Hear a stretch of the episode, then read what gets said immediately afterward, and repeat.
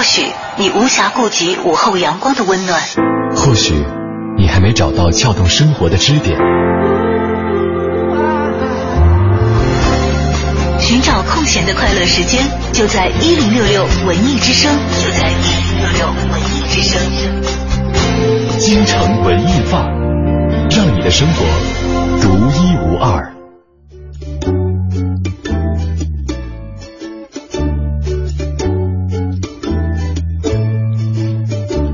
京城文艺范儿，让你的生活独一无二。北京时间的十四点三十七分，欢迎各位继续锁定文艺之声 FM 一零六点六。你好，我是盛轩。大家下午好，我是小昭。今天天儿不错啊，除了热一点，所以今天跟大家聊一个在我们的印象当中都比较美好的话题吧。嗯，怎么样？先不告诉大家吧。哎，大家可以来猜一猜。大家可以来猜一下啊，我们今天要聊什么？这样给大家一点提示。哎呦，这提示好简单，我觉得一提示就知道我们今天要聊什么。嗯，你先开始吧，你比较有分寸，提示的不要太明显。真的吗？真的好明显就就啊！突然间给给我出了一个难题。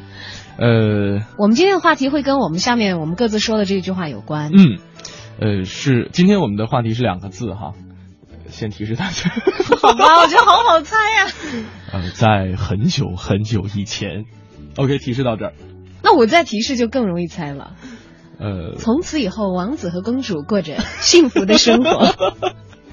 呃，真的很简单，对啊，很简单，哎，知道我们今天要说什么话题了吗？亲爱的朋友们，留言过来吧。小昭和盛轩的呃新浪微博都为大家开通，大小的小，李大钊的钊，还有嗯 DJ 程晓轩，同时也欢迎大家留言到文艺之声的微信公众平台。是四个字“文艺之声”。我突然间才想到，我的微博还没有发，但是呢，现在有一个悖论，就是如果我发微博的话，大家就知道我们今天要聊什么了 对，但是如果我不发的话，大家没有地方留言。这样大家可以发送到我们的这个微信公众平台上面，好不好？对的，你知道呃我们今天要说什么话题吗？很久很久以前，还有公子，呃，不对，公子，公主和王子。哦，原来“公子”这个词是这样出来的。其实公子也可以和狐仙嘛。啊，对，最后这个快乐幸福的生活在一一起啊。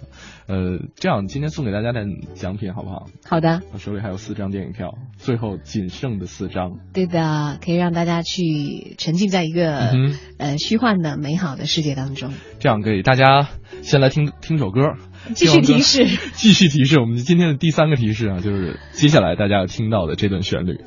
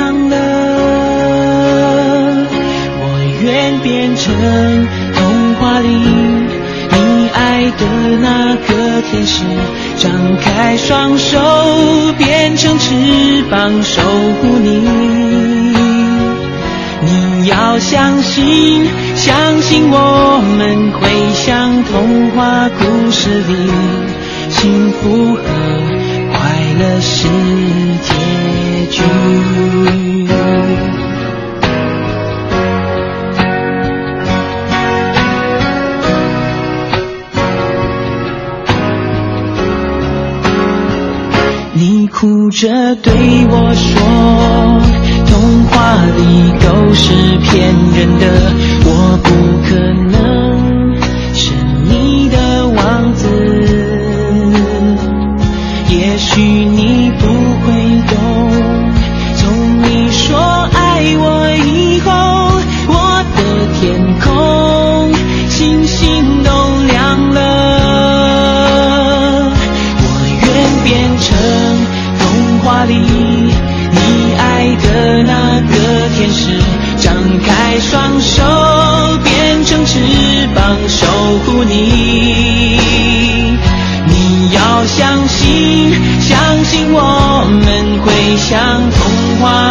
是你，幸福和快乐是结局。我要变成童话里你爱的那个天使，张开双手，变成翅膀守护你。你要相信，相信我们会像童话故事里，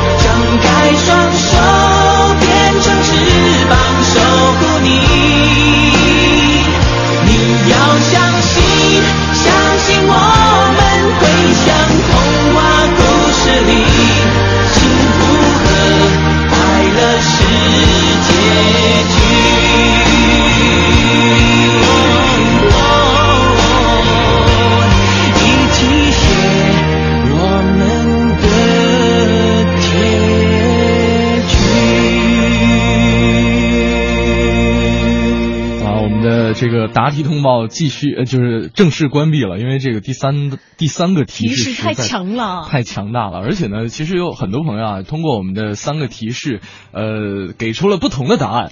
有朋友对，说居，然有猜错的。没有没有，我觉得其实这三个提示。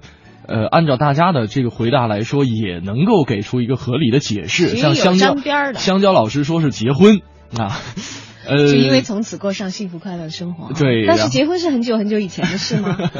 对对，某些人来说可能还是很久很久以后的事呢。是的，是的，是的。然后呢，呃，小幺幺最开始的第一个答案是忆童年哈，呃，后来给出了一个正确答案是童话。苍山夜雨也是一次性答对了，嗯比较好猜。嗯哼，然后小易说白雪公主和七个小矮人，好吧。还有一位朋这友样这样，我们的第一套电影票送给第一个答对的苍山夜雨这位朋友，好不好？好的，然后呢，我们还有一套，就是两张这个电影票，可以根据我们今天大家参与话题的这样一个精彩程度，送给我们的朋友们。今天就跟大家说一说童话，好了，呃，大家在长大之后，可能对于一些童话有一些全新的认识。啊嗯哼其实想到这个话题的时候，是因为前两天我听一个同事跟我聊天，因为他这个宝宝现在正上幼儿园，说有一天送上幼儿园的过程当中，呃，幼儿园的园子里面有一个秋千，然后小朋友在那儿荡秋千，看着旁边一棵一棵特别高大的树，说妈妈，我好想爬上那棵树，你看这个。这个这个天上的云彩好像棉花糖，如果能把云彩采下来送给你就好了。哦，当时听完之后，我觉得小朋友就是生活在一个童话的世界当中，是对，然后我好像已经好久都记不起来这样一种沉浸在童话世界当中的这样一种感觉了。可能现在我们所听到的一些童话，会用我们我们对破碎掉，或者是说用我们现在一种观点去重新解读它。呃，但是真的有一种这样的童心是一件非常幸福的事情，所以今天就跟大家聊一聊，在长大之后，你对哪些童话有全新的认识呢？还是两路平台哈，我们的微信公众平台是。呃，四个字的文艺之声，订阅号搜索，在留言框下留言。另外呢，大家也可以来关注我们俩的个人微博，嗯呃，DJ 程小轩和大小的小李大钊的招。其实说实话，这个，呃，我们可能小的时候接触的很多童话都是属于。呃，国外引进的，比方格林童话、安徒生童话等等等等，可能会被编撰进这个课本当中。其实本土也有很多童话，但是我们可能会不把它叫做做童童话，我们叫做寓言，还有民间故事、民间故事，鬼对对对故事对，鬼故事，熊家婆，我们方言里头，再闹再再闹，大灰狼来吃你了。老妖精来啄你了，啊，这个，这也是童话啊。啊，也算是啊，对。然后呃，可能我们接触的中国本土的一些呃寓言故事，也会让我们什么收收获颇丰。比方说，呃，什么龟兔赛跑，哎，龟兔赛跑那个是寓言那个是寓言言啊。嗯对，然后什么拔苗助长啊，等等等等哈、这个可可以同理为是童话了。嗯对，我记得我们小的时候啊，我小的时候我们地方嗯会有这个地方的民间故事，嗯然后几乎重庆所有的小孩子都听过熊家婆的故事吧？熊家婆，嗯，熊家婆就说他会吃掉小孩子的脚趾头，会当胡豆，就是来咦来吃着玩，所以就是就要要你要乖啊。其实后来想想，有点像那个小红帽狼外婆的那种那种构造，有点。然后最后熊家婆好像是被发现，然后被打死了吧？好像是这样的。啊，对，我记得那边就是大灰狼狼。，你们是大灰狼是吧？对，对对对，狼和那个撒谎的孩子这个故事也是小的时候经常狼来了嘛？嗯，狼来了。嗯我今天还看到了一个寓言串烧，我觉得挺可爱的哈，就是说，古时候有宋国有一个人嫌禾苗长得太慢，就一颗一颗往上拔起，揠苗助长。拔苗助长哈。然后有一天正拔着，一只兔子跑了过来，撞在木桩上死了。他很好奇，兔子是哪儿来的呢？然后正在奇怪的时候，兔子跑来的方向慢吞吞的爬来了一只乌龟。乌龟看见死了的兔子，放声大哭。哦，原来这个乌龟跟兔子在赛跑。然后呢，这个农夫明白了，他一点力气没没花，就白捡了一只又肥又大的野兔。他心想，如果说天天都能够捡到野兔，日子就好过了。于是呢，他再也不肯出力气种地了。每天他就把锄头摆在身边，然后躺在树墩子前呃这个前面，等待着第二只、第三只的兔子来撞这个树墩子。不久，田地就荒芜了。冬天很快到来，没有收成的农夫郁闷的走在回家的路上。突然，他看见一条蛇冻僵了，觉得它很可怜的，就把它拾起来，嗯小心翼翼的揣进怀里，用温热的身体温暖它。蛇受了暖气，渐渐复苏，又恢复了生机。等到它彻底苏醒过来，就立刻恢复了本性，用尖利的毒牙狠狠的咬了恩人一口，也使他受了致命的创伤。这是农夫与蛇的故事。然后呢，蛇呢就抛，这个故事没完哈，这蛇抛下农夫回家了。但是蛇跟蟹是住在一起的，蟹就是螃蟹啊，总是特别真诚和友好的跟蛇相处，而蛇却总是阴险卑鄙。然后蟹呢，经常告诫蛇要真诚和正直，蛇却全当耳边风，因此蟹特别的气愤，忍无可忍，趁蛇睡着的时候把蛇给掐死了。又是一年，蟹有了自己的孩子，宝宝慢慢长大。老谢带着小谢出去散步，老谢看到小谢横着走，就对小谢说：“你不要横着走，你为什么不是直着走？”小谢回答：“妈妈，请您亲自教我怎样直着走，我就照着你的样子走。”嗯，老谢走不出去，也就不再纠缠，由小谢去了。好吧，啊，这是 睡前故事节目是吧？对睡前故事节目，而且呢，这是我认识小昭这么久以来头一次听小昭卖萌。因为是要讲给小朋友听嘛。啊哎，我就发现我们自己的民间故事里面，就为什么不把它叫做童话？就是小朋友里头觉得很美好的那些东西，什么宫殿啊、嗯公主啊、王子啊、嗯巫婆啊、毒药啊、魔鬼啊都没有，就是动物、动物、动物。哎，没有有啊，你刚才说的那些因素，在国外的很多动画当中都有啊。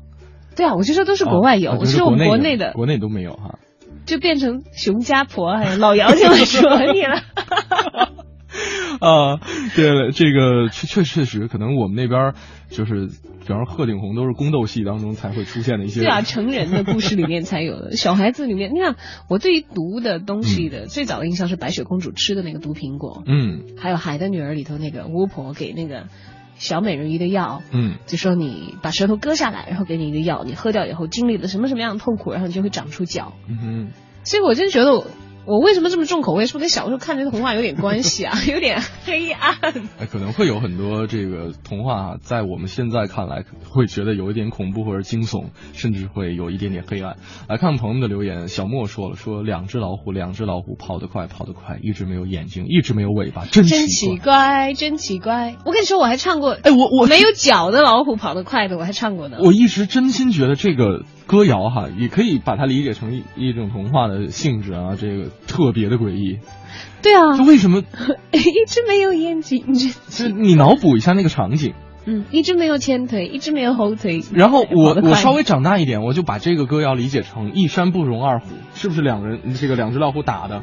就 好吧，你真的是好理性，我好像从来没有为这些所困惑。我只知道，我我只是奇怪过，就是我们小的时候用方言唱，就说还有有一只是没有腿的，我想没有腿 怎么会跑得快呢？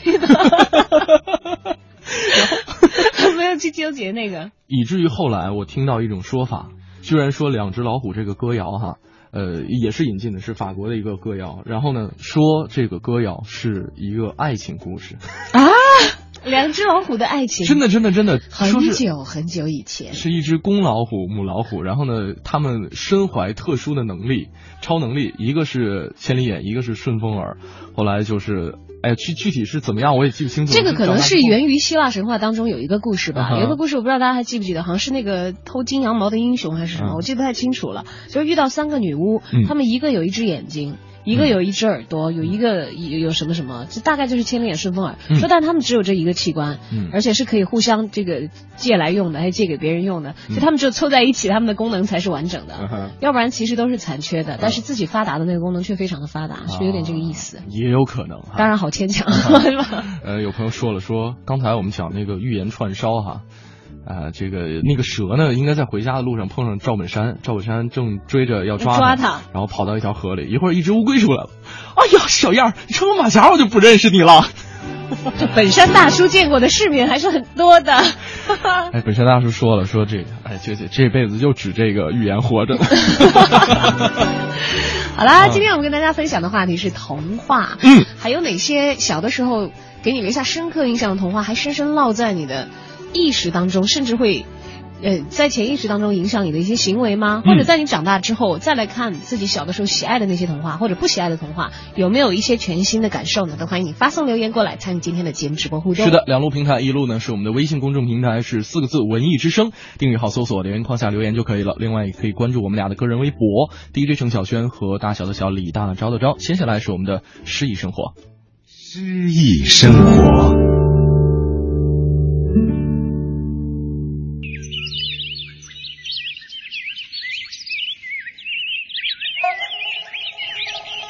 渔家傲，端午，宋，欧阳修。朗诵，严涛。五月榴花妖艳烘，绿杨带雨垂垂重。五色新丝缠脚纵，金盘送。生肖画扇盘双凤，正是玉兰时节动，菖蒲酒美清尊供。夜里黄鹂时一弄，犹蒙松。等闲惊破。纱窗梦。五月是石榴花开的季节，杨柳被细雨润湿，枝叶低低沉沉地垂着。人们用五彩的丝线包扎多角形的粽子，煮熟了盛在镀金的盘子里，送给闺中女子。这一天正是端午，人们沐浴更衣，想去除身上的污垢和晦气。举杯饮下雄黄酒，以驱邪避害。不时的，窗外树丛中黄鹂鸟儿鸣唱声打破闺中的宁静，打破了那纱窗后手持双凤绢扇的睡眼惺忪的女子的美梦。千百年来，续写端午的诗歌丰富多彩。这首《渔家傲·端午》，欧阳修描写了过端午风俗的习惯。吃多角粽，饮菖蒲酒，沐香花浴。然而，主笔却是写了一个深闺女子的生活，用五色新丝缠裹的粽子，由金盘盛着送进来，还要洗一个香花澡，然后睡了一个香梦，而想不到的是被黄鹂声唤醒。其实，在古代，端午不仅仅是纪念屈原，更多的是包粽子、沐芳兰的时令节日。古时，有的地区把端午节又叫女儿节，这一天是妇女休息和游玩的日子。出嫁的妇女回娘家，未出阁的姑娘梳妆打扮，结队出游。本诗作者欧阳修因为长期背井离乡，而今归心似箭的心情，在诗歌中抒发的淋漓尽致。本单元节目内容由 AM 七四七娱乐广播独家制作，友情提供。当我们抱在一起的时候，我知道这样或许是不对的，因为我是个自由自在的男人，所以我不是你最好的选择。当我们吻在一起的时候，我知道这样或许是不好的，偏偏这样的天气，这样的夜里，我们宁愿错，也不愿错过。再见了，朋友，我还要远走到我还没去过的地方。天地那么大，世界那么辽阔，再次相遇也不是没有可能的。再见了，朋友，我还要远走到你还没去过的角落。是你难以抗拒，还是我想太多？我说今晚月光那么美，你说是的。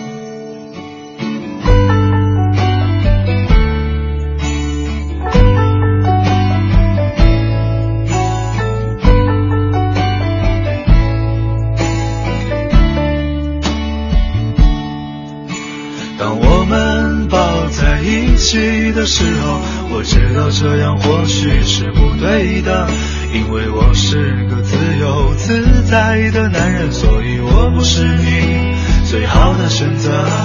当我们吻在一起的时候，我知道这样或许是不好的，偏偏这样的天气，这样的夜里，我们宁愿错，也不愿错过。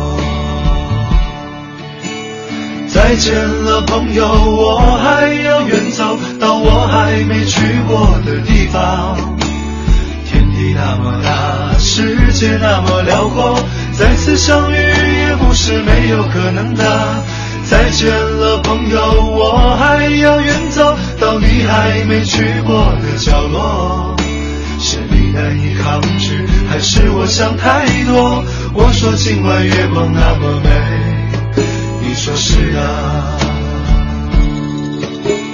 再见了，朋友，我还要远走到我还没去过的地方。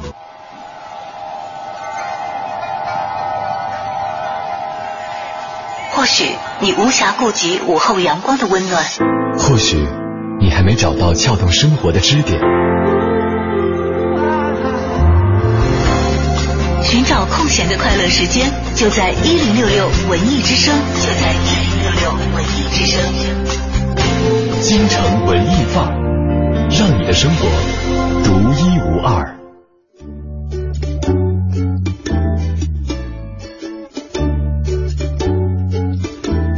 京城文艺范儿，我们的节目呢还在继续当中。你好，我是盛轩。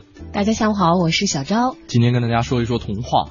呃，在长大之后，你对哪些童话有了一个全新的认识？嗯哼，啊，我回想了一下啊，我小的时候其实是一个很喜欢格林童话的人。嗯，我妈当时非常的惊诧，嗯，因为我每天就是她会给我讲很多童话故事。我妈说你在上幼儿园的时候很郑重的跟我说，说妈妈你不要给我讲那个安徒生童话的故事了。而且我现在对于我跟她讲这件事情，我记得很清楚，场景记不清楚，但是我知道有这事儿。嗯，我妈说为什么呀？因为安徒生童话很经典的嘛，哈。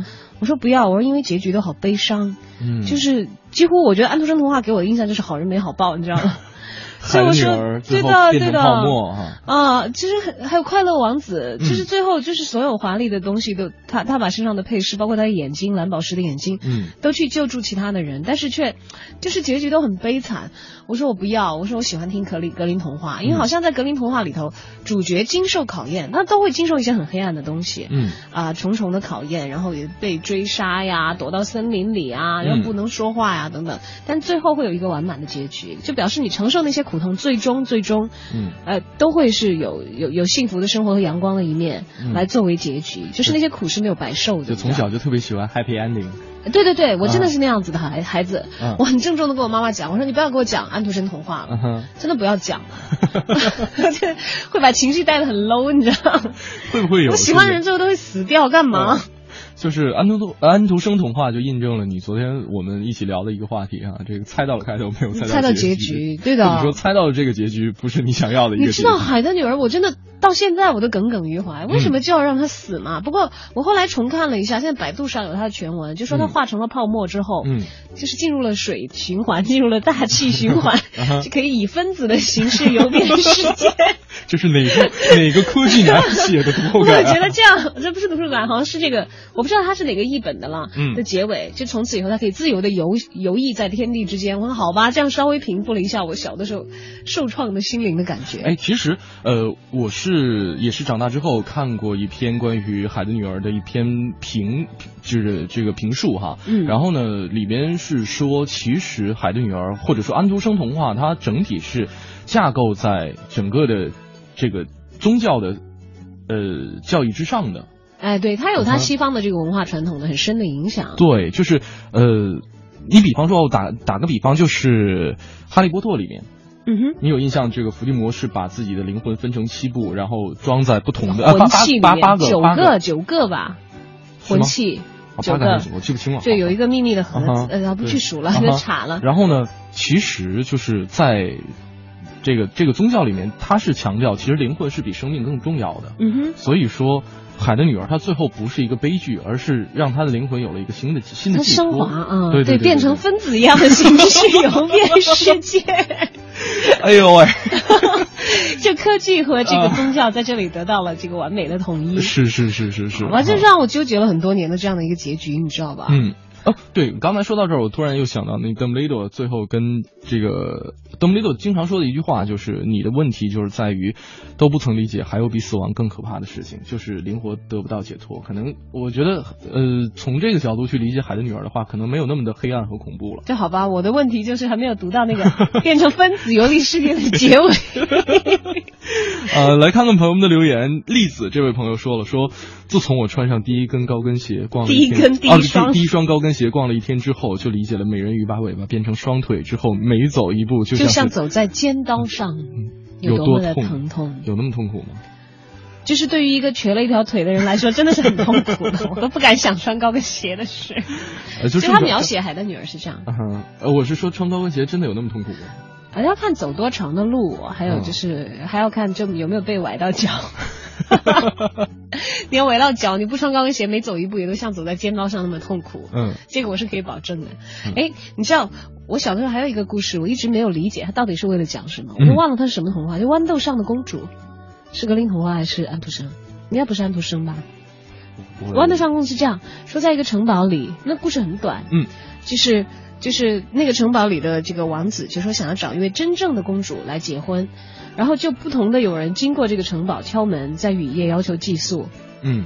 就有一天，呃，就是都会有人说说我是真正的公主，要在这里寄宿，然后他们都验证很多人都不是真正的公主，直到雨夜里有一个女孩子敲门说我要在这里寄宿，我是哪里哪里的公主，然后呢，仆人就拿了十四个垫子，还十七个什么什么，我当时就在想那个屋子得有多高，那个床得有多高，都要顶到天花板上了，嗯然后就安排在那个公主，就是公主去睡那样一张床，就摆了几十个垫子的那种床，很舒适的，但是在那个垫子底下放了一颗豌豆。第二天就去问那个女孩子说你睡得好不好？那公主说：“哎，我睡得简直难受死了，就是床上不知道有什么东西太硬了，硌得我一晚上没有睡好觉。嗯，由此王子就断定啊，她一定是真正的公主，就此就结婚了。我当时一直觉得很莫名，这个故事 你知道吗？啊哈，首先我是觉得无法理解为什么把床落那么高。你知道这个这个这个文章啊，这个故事我是没有读过文字版的，但是我好哦，像我刚才已经把这个故事给你讲完了，真的就只有这么简单而已。对我好像是看啊，过安徒生童话。我考好像是看过动画。我刚才这个小昭在讲述的过程当中，我也查了一下哈，这是安徒生童话当中的这个故事系列当中的一个。对，而这是几嗯乎是我看到的安徒生童话里头唯一没有悲惨结局的一个故事。嗯哼，就是最后真正的是王子跟公主幸福的生活活在了一起起啊，一个豌豆惹的祸。就是他就你知道，我到现在我才明白，嗯这是当然也是我的理解啊，我一直不明白他写这个童话的寓意。我到现在才明白，真的好像真正的公主和白富美真的是娇生惯养的，对，连辫子底下有个豌豆都可以感觉到。就是我的理解是，可能是安徒生借这样一个故事来讽刺这个封建贵族的这种娇弱或者说不堪一击。这个是以前给过的一个官方解释，嗯但是其实我从那个故事的译本当中，至少那个我看的译本当中是理解不出来太多的这个讽刺，那可能只是、只是描述了一个固定的阶级性的不可不可反转的，它就是那样。但有朋友说，因为公主病啊。对，现在的这个 说的这个太精准了，说对因为公主病啊。所以，就是王子要娶一个有公主病的老婆的话，大概也不太可能但他是王子了，没所谓，反正都有人给他们干活，十几个垫子落着也不不嫌累。就十几个垫子之下的一颗豌豆都能感受得到。你想一想，这个这样主子太难伺候了。是的啊，今天跟大家说一说，在长大之后，你对哪些童话有了一些全新的理解和认识？啊、大家可以通过两路平台跟我们取得联系，而且呢，今天是有小奖品送给大家的两张、啊，现在还有两张，因为刚才是嗯送给给了一位朋友了刚才送给那位是苍山夜雨这位朋友哈，然后呢，嗯，这位朋友要要要抽出时间自己来领取哦，嗯因为我们现在已经没有这个免费邮寄服务了。如果你不愿意领取的话，我们真的是到付的，不是骗人的。在这里先重申一下，对，大家还是还有有机会哈，可以来抢到剩下的两张首都电影院的电影兑换券。呃，两路平台，一路呢是我们的微信公众平台，呃，四个字四个字的文艺之声，还有我们的俩的个人微博。DJ 程小轩和大小的小李大钊的钊，接下来是我们的我在北京京城讲一个也会有这个传说故事的地名的故事。哎，嗯哼，哎，对，这是呃讲一讲北新桥。北新桥。你知道的，你不知道的，你不知道而想知道的，你想知道而没法知道的，关于北京城的一一切，我在北京城。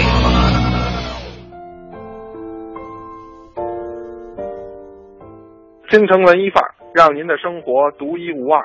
大家好，我是相声演员杨多杰。昨天呀、咱们给您聊到了北新桥，地底下原来有一处海眼，还住着一条恶龙，叫兴元龙。那么刘伯温修建北京城，就要占呀这条龙的地盘儿这龙无奈呀，就要搬出去。兴元龙心说：“那我不能便宜了你，怎么办呢？”他跟他媳妇儿俩人，龙公龙母化成了呀一个老头儿，一个老太太，俩人背着两个水篓就往北京城外走。您别小瞧这俩水篓，这里边装的是北京城所有的水源。这俩人这条计呀、也够歹毒的，那意思我带走北京所有的水，我看你这座北京城是不是得变成一座死城。这下啊，连皇上带大臣都着急了。怎么回事啊？永乐皇帝朱棣呀、那在历史上出了名的讲卫生啊，最爱洗澡啊，一天洗八回啊。你这个水要没了，皇上得臭了呀。不行，召集文武群臣，你们说这怎么办？这个时候呢，底下上了一员小将，银盔银甲，这人叫高亮，说万岁不必惊慌。呃，臣一定去把这个水赶回来。护国军师刘伯温很高兴，说高亮，只有你能把这个水赶回来。但是你记住了，你瞧见的是一个老头，一个老太太，背着两个水篓。你拿你手中的银枪刺破了水篓，你赶紧往回就走。身背后发生什么事儿，你可别回头。高亮说：“行了，您甭管，交给我了。”催马抡枪，他就去赶水。哎。三走两走啊，就在现在西直门这个位置，还真就赶上这老头老太太了。这高亮手起枪落，噗噗两下就把这水篓扎破了，这水哗就往北京回流。高亮一催马往回就走，这个时候啊，这龙公龙母在后边高声喊喝，说：“小子，你刺破了我的水篓，你有本事你回头，你回头咱俩打一架。”这高亮是年轻气盛啊，忘了当时刘伯温给他的嘱咐了，猛地这么一回头，可坏了，中龙公龙母的计了。就看这大水啊，越涨越高，越涨越高，哗，一下啊，就没过了高亮的头顶。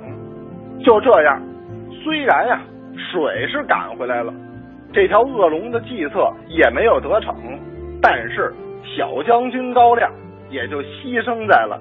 西直门的城头，因此，咱们北京现在这个水源啊，也可以说得上是来之不易，大家伙啊就更得珍惜。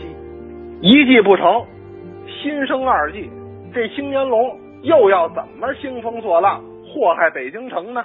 咱们明天再说。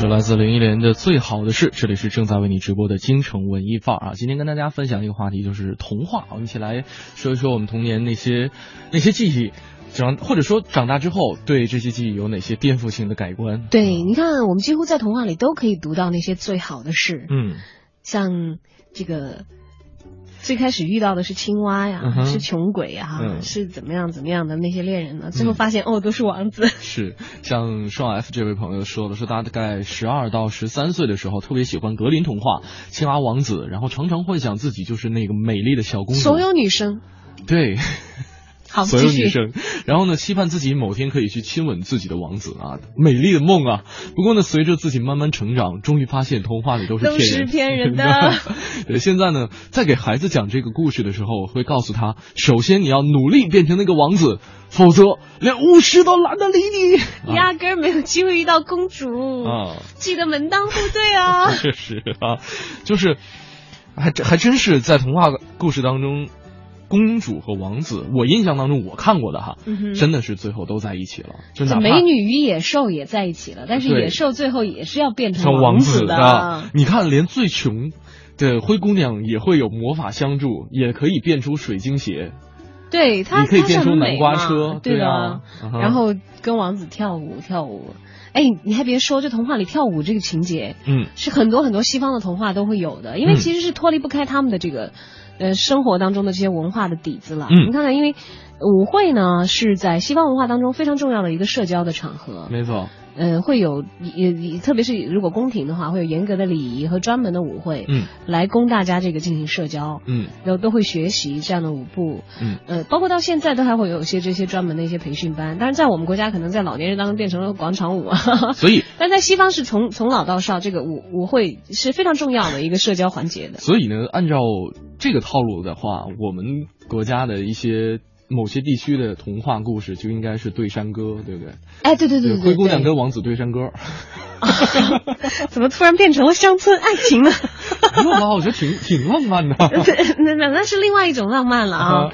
那个你要说是那个苗疆寨子里的公主，这个好像会比较、嗯比较觉得合理一些。是，就我就想起来，我小的时候就很很羡慕那样的舞会的场景。嗯就灰姑娘、南瓜马车这些倒是倒是可能在那个童话里一笔带过了。嗯，我小的时候很爱的一个童话是大概七个公主还是十七个公主？因为可能我独生子女吧，会比较对孩子很多的一些啊特别故事很感兴趣啊。说那个夜里头，公主们很贪婪的，她们有魔法的，就偷偷敲一下地，敲敲七下地板还是三下地板，嗯，地板就会裂开一个缝，嗯公主们就会集体下到那个缝里，就最开始是探险，然后渡过一条河，嗯然后发现哇有十二个王子，就十几个王子，就跟他们数量一样多的，你知道吗？然后他们就会每天哪那么多巧的事儿啊？所以那么好多事情都在童话里嘛，他们就会每天跳舞跳舞，嗯就是舞会，然后谈恋爱。嗯结果后来他们就是皇后和国王就很很很很疑虑，嗯说为什么这些孩子乖乖的每天到点就睡了，他们的鞋子为什么坏的那么快？嗯，因为每天晚上都要偷偷出去跳舞。跳舞。就后来才发这个童话我现了那个有印象，但是印象没有那么深啊。后来发现了地板缝的秘密，然后嗯把十几个王子搞出来结婚了，好像是地下王国的王子吧，还是我忘记了，应该不是叫地下王国，反正那个是一个有点穿越的通道。嗯你看，像现在想想，比较穿越嘛，嗯然后这个小孩子可能都会有这个到点了你要乖乖睡觉，会关嗯到房间里头让你自己待着，你会觉得无聊。其实小的时候精力比较旺盛的时候，拿一螺丝刀敲地板。就我没有那么没有那么夸张了，没有实践过，嗯哎，就会觉得，哎呀，这些童话真的充满了遐想和美好。是，像刚才小昭说，舞会是很多童话里的很重要的环节对一个元素哈。其实还有很多元素，比方说一些呃小矮人啊、巨人啊，哎，对对对对都固定角色哎，对，而且他们都会有共同的特点。对，包括我们现在看到的很多类似于童话的影视剧当中，也会有相似的一些角色出现。嗯哼，但这个都是跟这个童话所产生的土壤，它的文化背景有直接关联的。嗯，你想想欧洲起源的这些文化里面，就包括你看《哈利波特》，这是后来写的童话，对还有传统的童话里都会有这个矮人呐、嗯，精灵啊，《指环王》记得是吧？对精灵都是有着尖尖的耳朵，很聪明、很漂亮，嗯然后有单独的语言。那么矮人呢是擅长于制造的，在《哈利波特》里头，他们也是这个仆人嘛和工匠。嗯然后那个精灵开的是银行，是很精明的，嗯那都会有自己的一个致命的弱点和一个自己很很强的一个优势。对像巨人呢，就是战斗力特别的强，但是就会就是反应比较慢嘛，就会脑子嗯笨一点点。嗯，所以我们这边的基本上就是有一个白胡子老爷爷，仙风道骨，手拿拂尘，哎，对对对对，会突然出驾着现七彩祥云就落到你来。来接紫霞仙子吗？那不是白胡子老爷爷哈。不要了。呃，然后看看小鹿说说，忽然想起了初中的语文老师，大概初一第一册讲完了皇帝的新装，他一脸郑重的跟我们说，让我们二十几年之后成家立业的时候再读一遍皇帝的新装，再读一遍安徒生童话。如果说有了不一样的感受，希望能够想起这位老师。然后他说，小的时候听到这个故事，觉得好傻这个皇帝，但是呢，其实现在真的觉得。身边有很多人就是《皇帝新装》当中的这个皇帝了。哎，对对对，那嗯这样想起来，皇帝的新装哦，对对，也算是安徒生童话里头结局没有那么悲惨的一个，嗯因为他没有写那个小孩子被杖毙，对吧？好吧，我要不要这样？不要这样，好不好？哎呀，我们缓一下，缓一下，我这个 我的脆弱的小心脏啊，对，好好好，我我被小昭杖毙了。对不起。对，那今天呢，跟大家说一说童话啊，这个有哪些童话是你长大之后觉得有一番全新的认识？两路平台等待你的留言，微博和微信。马上进入我们今天的影艺告示牌。影艺告示牌。Hello，大家好，我是来自永乐票务的金阳。今天要向大家推荐的一个演出呢，是来自英国新一代流行天后 J.C.J 的生命狂欢北京演唱会。J.C.J 呢是一个英国流行的女歌手兼一个词曲的创作者。她在出道之前呢，就给很多知名的这种歌手写过歌曲。现在呢，她自己作为歌手出道之后，也演唱了很多知名的歌，而且他的嗓音特别的有爆发力。嗯，虽然这个 J.C.J 他的成名时间似乎并不长，但他的很多首热门歌曲都是横扫了世界各国的排行榜。嗯，要说到一首大家可能比较熟悉的就是《Price Tag》。这首歌可以说是在几十个国家的音乐排行榜上都夺过这个榜首的位置，所以呢，这首歌也可以看作是 J.C.J 的成名曲。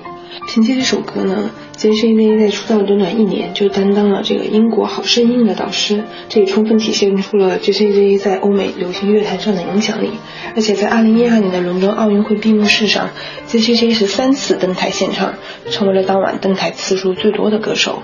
其实说到这个好声音和 Price Tag，应该很容易让大家联想到另外一个人，那个人就是吴莫愁。因为吴吴莫愁当时在中国好声音中就是通过演唱 Price Tag 给大家留下了一个很深刻的印象。因为这首歌充满了这种摇滚的气质，而且需要非常具有爆发力的嗓音和有力的唱唱腔才能把这首歌表现得淋漓尽致。所以这次 J.C.J 来到中国开演唱会，也有很多人在好奇会不会有吴莫愁来到了这个演唱会当做嘉宾，而最近也的确有这种征兆。就在不久之前，J.C.J 就在微博上发了一段视频，跟吴莫愁 say hi，两个人进行了一定的互动，而这两个人的互动让很多中国的歌迷似乎看到了两个人合作的可能性。有很多的歌迷呢都在各个渠道上表示希望能够听到两个人共同合唱这个 Price Tag。但是到底最后是否会如大家所愿的合作这首歌，可能要到现场才能知道了。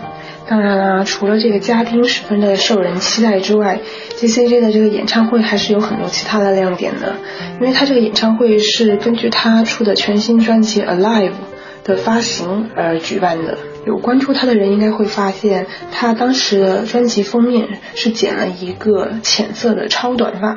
其实 J.C.J 之前的发型是一个标志性的齐刘海的发型，然后这次是很突破性的把头发剪得非常的短，这就令大家十分好奇他在演唱会上会以一个什么样的造型出现。而且除了发型之外，J.C.J 特别出名的也是他的这个时尚感非常强，特别是在那个 J J J 的演唱会上，他很喜欢穿着那种非常显身材的紧身衣，然后会穿越舞台，近距离的和各个角落的观众接触。他的舞蹈动作又随意又有力，充满了这种爆发力的嗓音，也会让人特别的兴奋。最后跟大家说一下，J.C.J 的这个演唱会呢是七月十日在工人体育馆。票价呢有三八零、五八零、七八零、九八零这几个价位。如果你想到现场去感受一下这个非常嗨的氛围的话，可以买票去现场感受一下。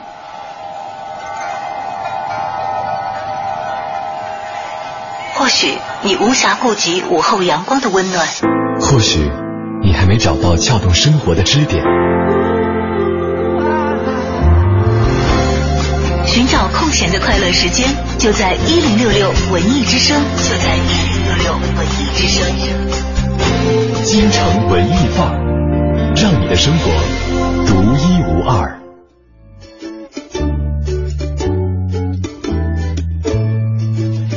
已经有听众朋友们提出意见了。你是要念 K C D 这条是吧？你念吧。对，他说：“小昭姐姐，你今天怎么这么黑暗？我都受不了了。”呀，主要是受小的时候看的童话的影响吧。对，由于小昭是追寻一个 happy ending 哈，所以呢，他看格林童话看的会比较多一些。前面都会经过各种各样黑暗的地狱般的试炼，嗯，对于主角有重重的考验。对，其实我觉得这个是不是也会真的是我现在想起来很影响我的性格？会吗？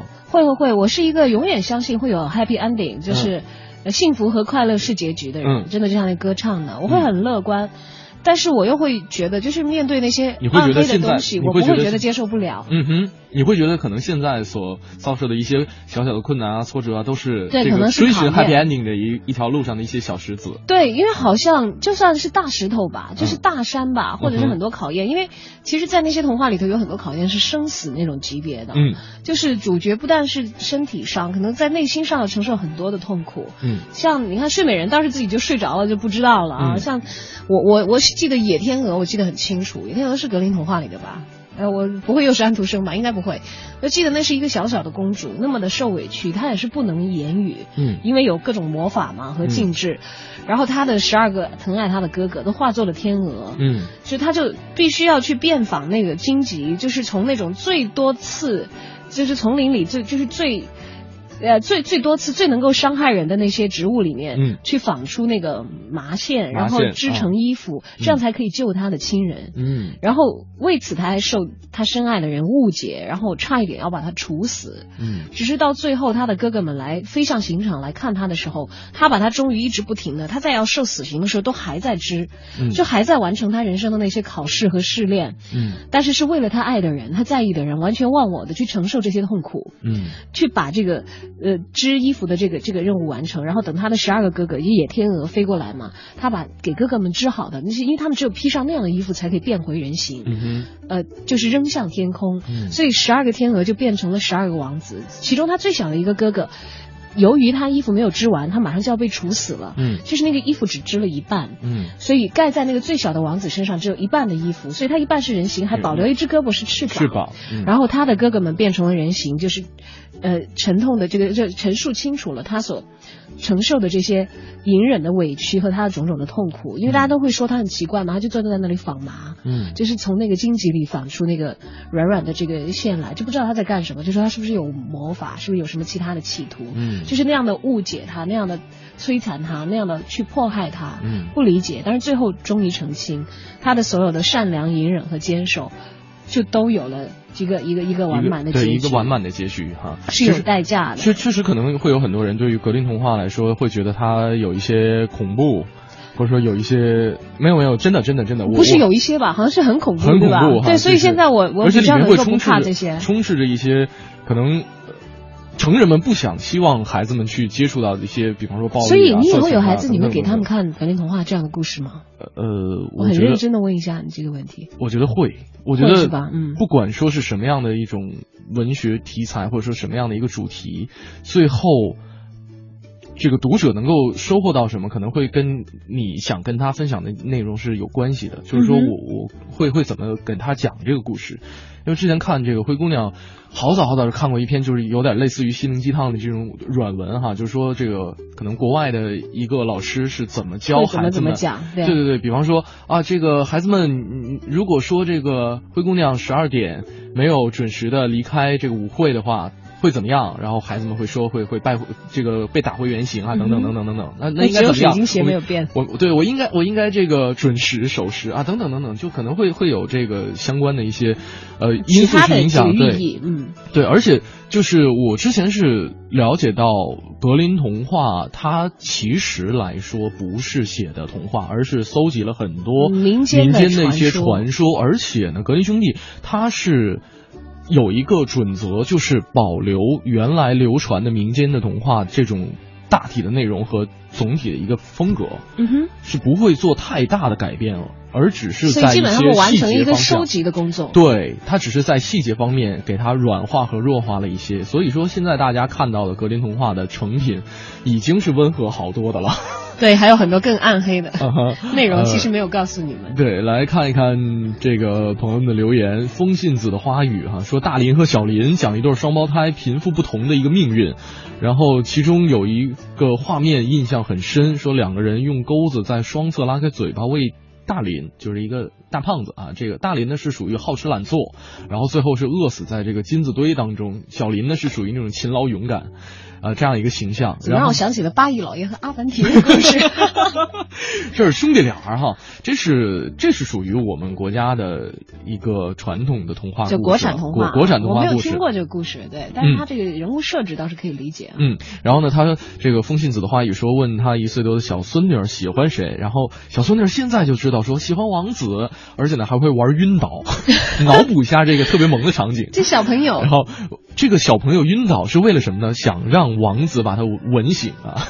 就尽管他什么都都不懂哎呀，好萌啊！对，小朋友都会这样，对，是会幻想自己是公主。嗯那但是不知道有没有小朋友真的是会不明就里的去亲青蛙？哎，嗯，我反正没有干过这样的蠢事。对，然后小我本来是觉得青蛙小夭夭说小夭夭说，唯一一个公主亲吻自己爱的人以后没有变成王子，而且公主也变成怪物的，就是 Shrek。啊，我好喜欢的，特别可爱的怪物 Shrek。对，就是哪怕是变成了一个怪物，还是一个非常可爱的怪物。嗯，而且你看看，我们的童话其实一直没有停止过在生产。嗯。其实除了有那些老的故事，嗯，呃，都会有新的故事。像最开始，呃，说国内的童话，我没想起来的时候，冷冷小一就在留言当中给我们补充说，童话大王啊，嗯，都那么多，皮皮鲁鲁、西西，对写了那么多的童话，嗯还有包括其实不要 不要忘记，哈利波特也就是在我看看我看第一部哈利波特电影的时候，都是已经上中学了嘛，嗯嗯，都是其实离我们现在不是很远。作者才开始写的很新的一些故事，只不过他有一些亘古不变的一些情感，嗯和一些作者想要讲的东西，在这样的故事框架里头，通过人物啊，通过他们的命运和遭遇，默默的传递给你。嗯，呃，我们再来看一看朋友们的留言，呃。你想念哪一位的？小小这位朋友哈、他说印象最深的是一个叫做“老头子做事总不会错”，一听这是国产童话，这个我没看过啊。他说这个老头呢是拿自己的马换了牛，然后拿牛换了羊，然后拿羊换了鹅，最后竟然拿鹅换了一袋烂苹果。但是呢，老太太却一直一直夸自己的老头子干得漂亮，然后当时说觉得这个老头老太太简直笨死了。但是呢，越长大越觉得这个这个故事里面的老两口特别可爱，而且老太太也是掌握了生活的真谛，嬉皮笑脸面对生活的难。山丘里的歌词，对啊，嬉皮笑脸面对人生的难。你看格林童话里头，你要嬉皮笑脸都不行，嗯。你真的只能默默的去隐忍和承受，直到量变到质变，直到你命运转折那一刻出现。所以里面的主人公命都蛮硬的，你知道吗？就是很顽强的那种。就告诉我们要坚强，要坚持下去哈。对，连接圣斗士好像都是这样吧？是的就是把青铜武斗士叫做吴小强的 接下来跟大家分享的我们的徐强平盘世界杯，啊又是一位小强。对，分享一下昨天晚上啊，也相当于是今天今天早上，今天早上，今天早晨刚刚结束的这场比赛，呃，也是一场艰苦的比赛。虽然我的大爱大荷兰队是最后输了，来看看徐强怎么说的吧。会弹琴的相声演员徐强，徐强为您评弹世界杯。好了，亲爱的朋友们，欢迎大家来收听徐强评弹世界杯，我是徐强。在二零一四年七月十日凌晨进行的巴西世界杯半决赛最后一场比赛中，荷兰队和这个阿根廷队在一百二十分钟的常规时间之内啊。战成了零比零，最后拖入点球大战。阿根廷队的门将罗梅罗表现出色，扑出了这个这个荷兰队两个点球，顺利晋级决赛。赛后有许多的记者啊都在吐槽，吐槽谁呢？荷兰队的主教练范加尔。加时赛为什么要换上表现平平的亨特拉尔啊？而且还浪费了最后一个换人名额的机会。如果说最后这个点球由克罗尔来守呢，是不是会更好一点？呃，大家不要怪荷兰队主教练范加尔，因为最近呃接到了一些消息。范加尔目前正式接手英超曼彻斯特联队，他身边随行的教练班子目前已经在英格兰开始组织曼联队准备训练了。所以我们一致怀疑范加尔在世界杯带荷兰队的这个过程当中，尤其是今天的这场比赛里，他拿错了战术板。二零一四年巴西世界杯已经进行到了现在，又多了好多球队的绰号，比方说英格兰队在被小组赛淘汰以后，被所有的球迷赋予了欧洲中国队的美誉。在昨天进行的比赛中，巴西队啊作为一个东道主，主场一比七输给了德国战车。输了球之后，被誉为了美洲沙特队的荣誉。这个时候，荷兰队不能淡定了，为什么呢？因为这个荷兰队心里就琢磨了，这个这不能让这两个队抢了我的风头。所以说，荷兰队今年在二零一四年啊巴西世界杯成绩依然很棒。淘汰赛阶段死的依然特别干脆，必须要把无冕之王的千年帽子戴到底。这正是悲切之心似刀绞，胜利晋级多高傲。期待他日举杯时，烈火依旧在燃烧。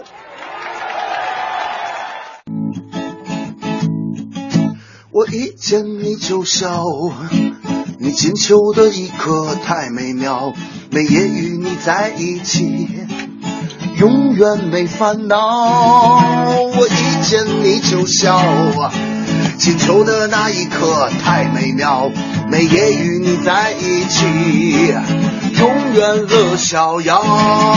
可不知为了什么，我一见你就笑。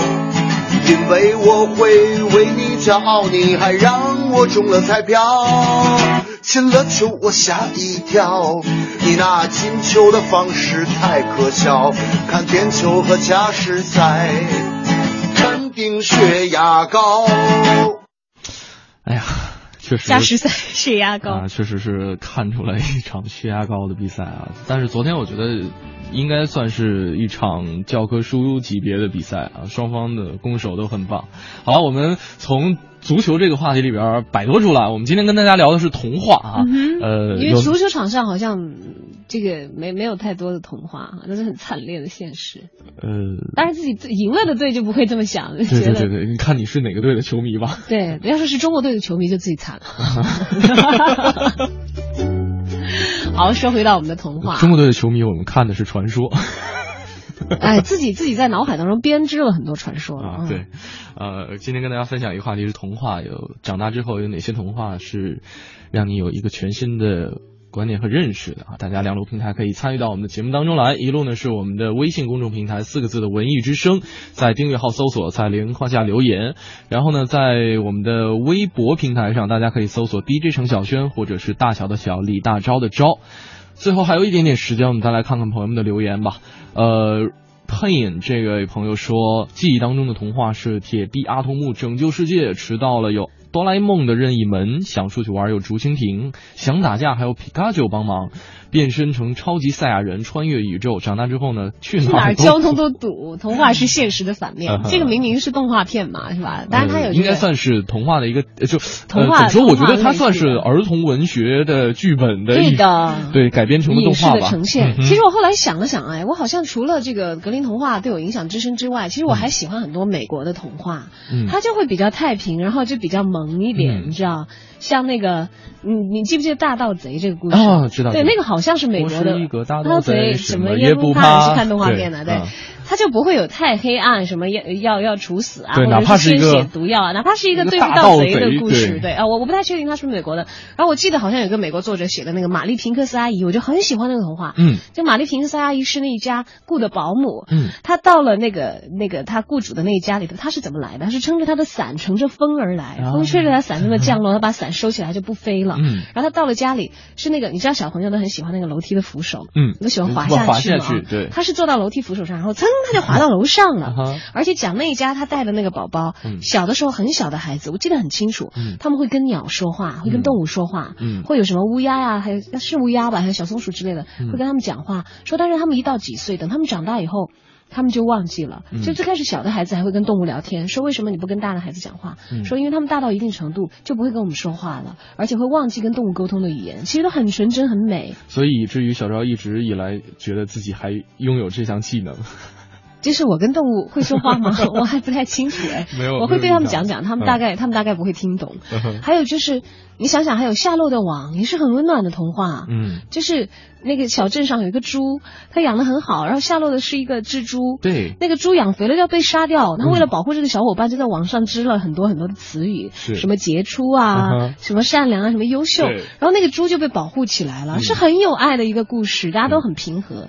还有像什么布莱梅的音乐家，那个是美国版的童话。吧，嗯，不知道我对作者不是太清楚，但是就会觉得充满了一派和谐的 呆萌的，真的是很阳光、很很 cute、很可爱、很可爱的氛围在里面。嗯你看，就美国人最后就把王子公主这个事情变成公主一亲亲成怪物，真的是很可爱。是的啊，呃，看看 Sun 这位朋友说了，说丑小鸭不管生到哪里都会长成白天鹅的样子，不过呢，鉴于生长环境，可能回到天鹅群当中也会过得有点辛苦。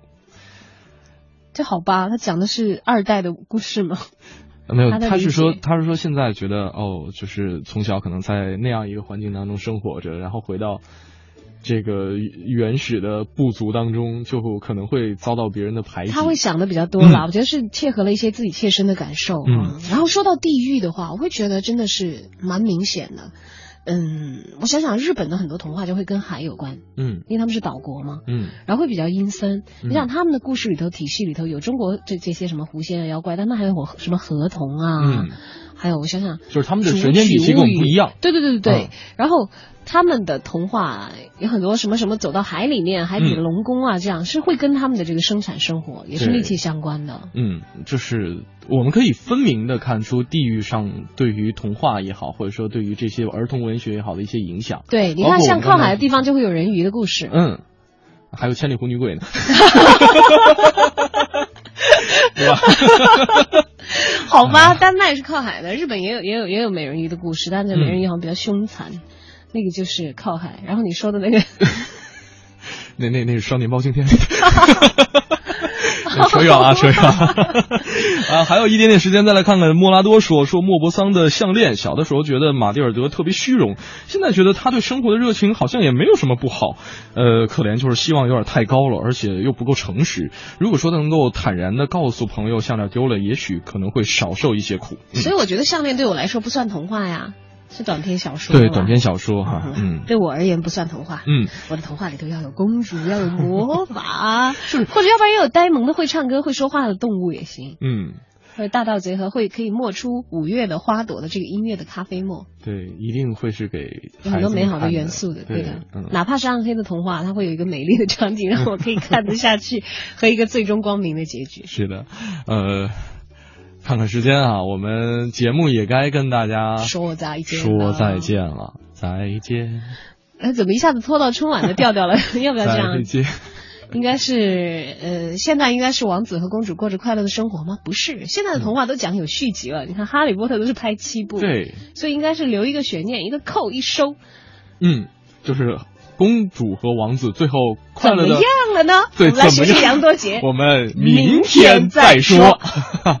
呃，咱们送一位朋友今天的第二对电影票吧，第二对嗯电影票送给谁呢？呃，送给风信子的话语，你觉得怎么样？好呀，这是他们讲家大林和小林的故事的那个好残忍，主要是他一岁多的孙女会对会学公主晕倒。对，学公主晕倒，而且想着让王子指着吻吻醒，因为小孩子如果一岁多晕倒之后，发现了你晕倒的时候不一定每次都有王子来吻醒，这个事情有点残酷的话，我们还是送一对电影票去安慰一下吧。是的，是的，呃，其实好像最近也有很多，因为暑期档嘛，有很多的动画片会上映。对，刚刚还有朋友讲说，你们嗯说今天的话题是因为《神笔马良》要上映了吗？也提醒大家一下，我们的嗯这个传统的神话故事有一个新的翻拍版的童话是的，如果大家喜欢的话，可以去影院去关注一下。好了，今天节目就是这样了，我是盛轩。我是小张，感谢你的收听。嗯那么在稍后的整点之后，将由戴戴为大家带来乐坛新生。嗯，如果大家想了解更多节目内容的话，可以来关注央广网三 w 点 cnr 点 cn 进行网络回听。拜拜。再见。我们只是爱着对，什么时候才能别一对？好想跟你每一天回家都顺路。下次看影碟换我选，动作片难道你看不累？而脚步感动的流眼泪，让你靠近，给我机会表现温柔体贴。为什么我一个字都还没说，你每次刚刚在身后，一二三四五六七，爱上你了，对不起，慢只怕麻烦你稍后，爱我别放过我，我一定会为你不保留，我想我。Oh no，没时间寂寞。如果几天没动嘴，全身感觉都不太对，哦早就习惯你出招我奉陪。我们总是爱作对，对对对对哦，什么时候才能变一对？好想跟你每一天天天幸福。哦，下次开点点，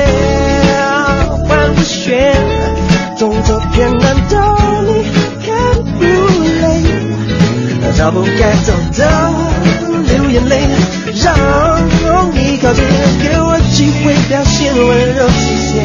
哦，为什么我一个字都还没说，明明是该的才是后，一二三四五六七，爱上你了，对不起，慢起拍麻烦你稍后，爱我别放过我。今日新文艺，新文艺。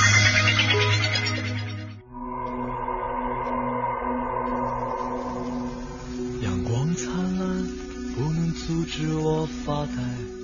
新文艺新青年一零六六文艺之声的听众朋友们，大家好，我们是 The Push 推。今天下午四点到五点，我们将走进文艺之声，做客代代主持的乐坛新生，和大家一起聊聊我们的最新的概念专辑《发呆》。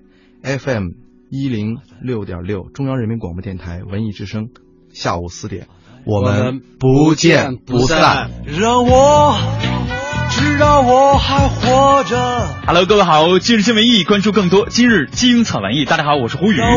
推乐队是由三个音乐老男孩组成的艺术摇滚乐队，他们用两年的时间酝酿制作了一张概念专辑《发呆》。他们用自己最真实的音乐感受和态度，诠释了什么是坚定人生、梦想不灭。那么今天下午四点，推乐队将走进文艺之声，做客乐坛新生，讲述他们的音乐世界。继续关注今日精彩文艺。文艺之声的听众朋友们，大家好，我是梁红。今晚九点，我将走进 FM 幺零六六文艺之声，小马主持的品味书香，和大家聊一聊我的两本书《中国在梁庄》和《出梁庄记》。也希望大家能够跟着我一块走进梁庄，看一看梁庄的生命、梁庄的自然环境和梁庄的一个精神状态。也希望大家一块能了解一下，呃，中国的乡村状况。FM 幺零六六文艺之声，晚九点，品味书香，我们不见不散。让我知道我还活着。梁红，中国青年政治学院中文系教授、文学评论家，一直致力于中国现当代文学研究、乡土文学和乡土中国关系研究。近年来，连续推出了《中国在梁庄》《出梁庄记》两部纪实性著作，表达了对当下农民生存状况的长期的关注。今晚九点，品味书香，让我们一起走出书斋，走向民间。这里是精彩的文艺之声，欢迎大家继续手提，重复的重复的让我发呆。重复的让我。发呆。